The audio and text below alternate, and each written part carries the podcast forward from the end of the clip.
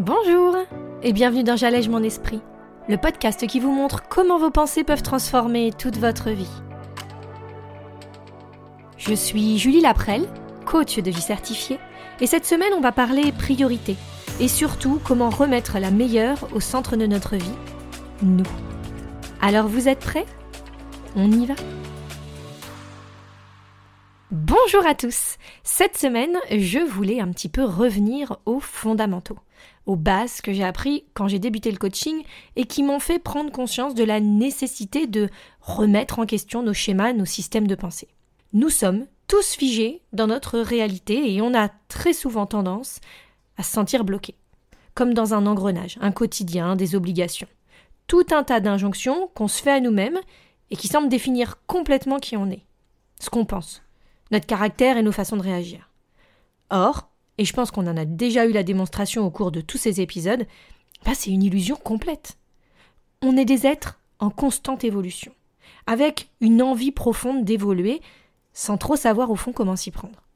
Ce qui nous fait cruellement défaut, c'est qu'on se dit c'est comme ça que je suis. Et ça, bah c'est réellement une opportunité perdue d'évoluer, de s'autoriser à avancer, de se permettre de changer les choses pour nous, pour aller vers une vie qui nous semblerait plus nous correspondre. Est-ce que c'est pas tout simplement ce que l'on veut tous? Notre personnalité ne doit pas être notre destinée. C'est en effet une tendance, quelque chose qui va mettre des flèches, entre guillemets, sur notre chemin. Mais personne n'est limité à une seule façon de penser ou de voir les choses, de ressentir, de faire. Qui vous devenez n'est pas fonction de vos traits de personnalité, de qui vous pensez être, de ce que vous croyez penser. Qui vous devenez, c'est ce que vous décidez de faire de ces pensées, encore une fois, de faire de ces traits de personnalité. Et ça, c'est un questionnement qu'on n'a pas souvent avec nous-mêmes. Parce que, encore une fois, on pense que c'est inchangeable. Alors on va voir pourquoi tout ça est faux.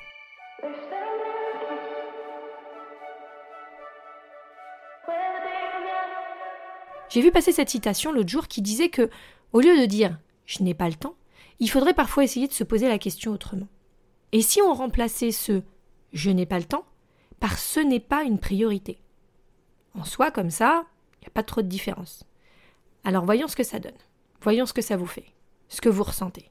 Si je dis je ne travaille pas sur moi et mon épanouissement personnel parce que ce n'est pas une priorité. Eh bien, si ça, ça sonne pas bien à votre oreille, c'est normal. Personne n'a envie de s'entendre dire qu'on fait un choix quand on s'occupe pas de soi. Mais le temps, eh bien, c'est un choix. C'est nous qui décidons de comment on va l'occuper. Et si on n'aime pas comment on le passe, ou à quoi on le passe, eh bien, on a le choix de décider autrement.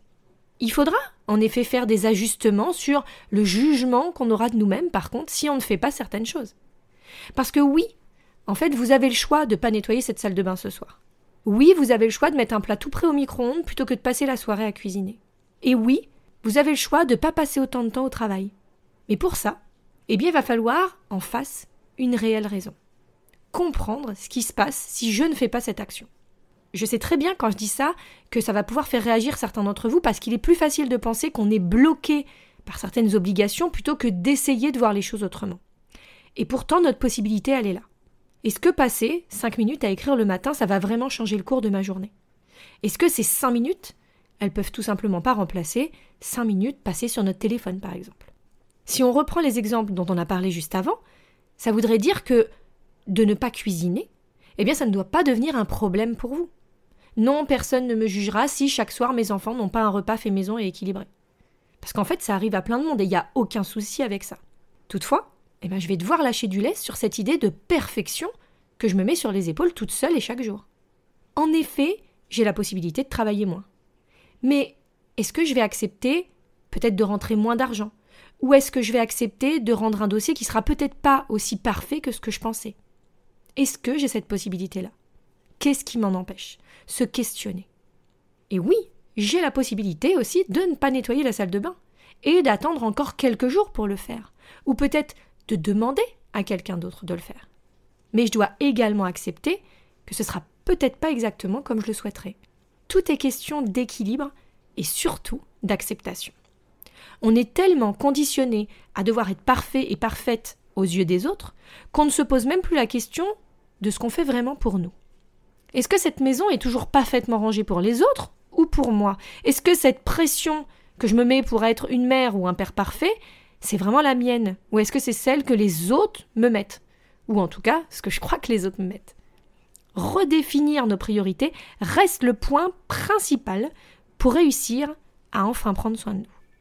Et on va voir ensemble comment faire.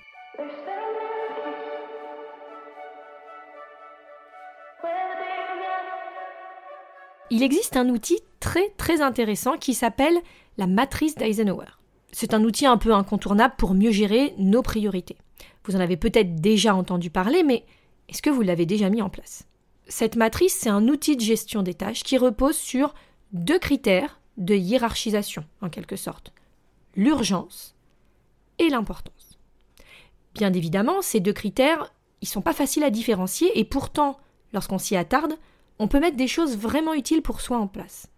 Concrètement, cette matrice, elle consiste à faire un croisement entre les tâches urgentes et non urgentes, et importantes et non importantes.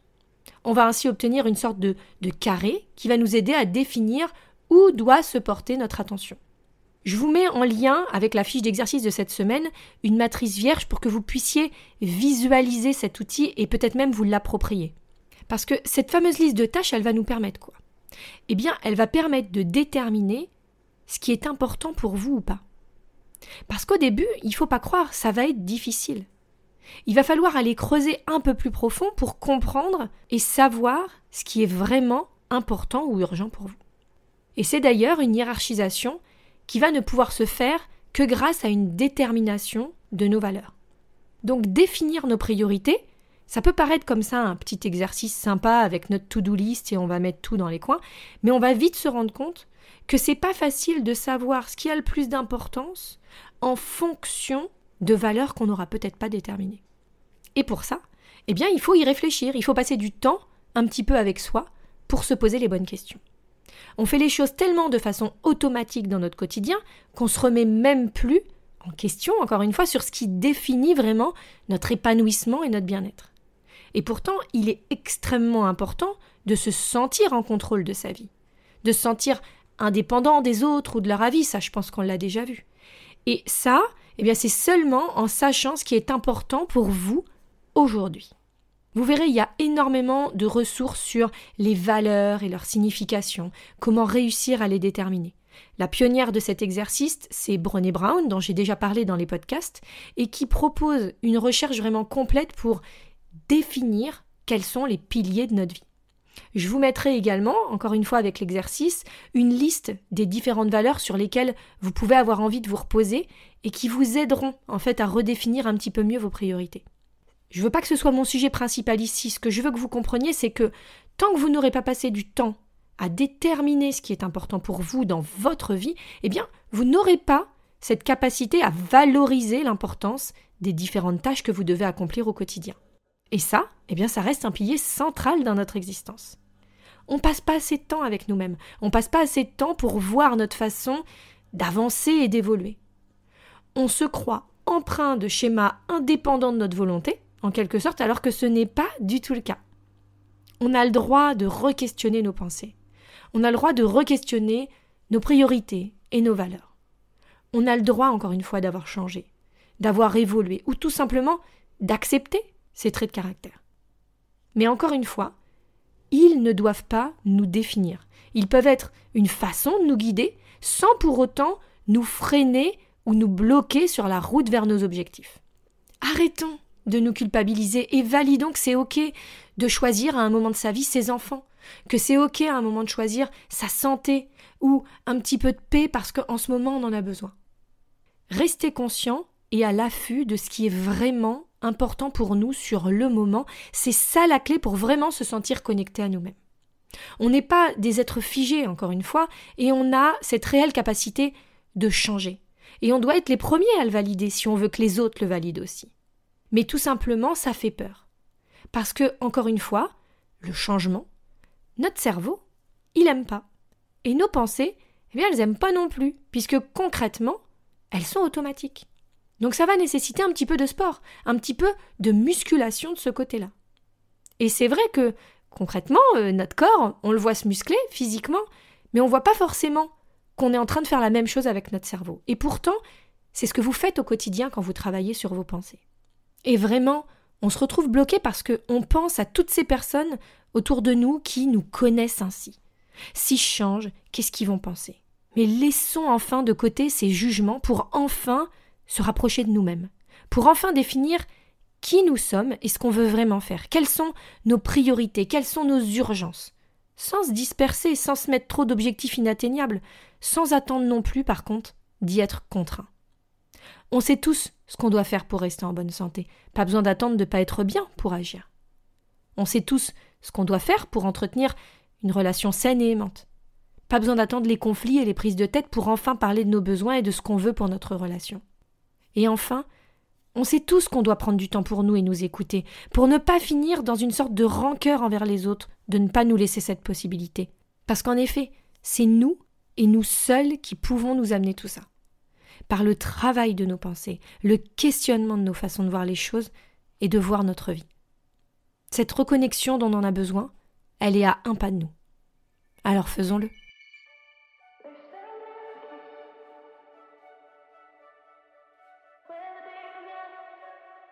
Je vous retrouve comme chaque semaine sur mon site www.julielaprel.com.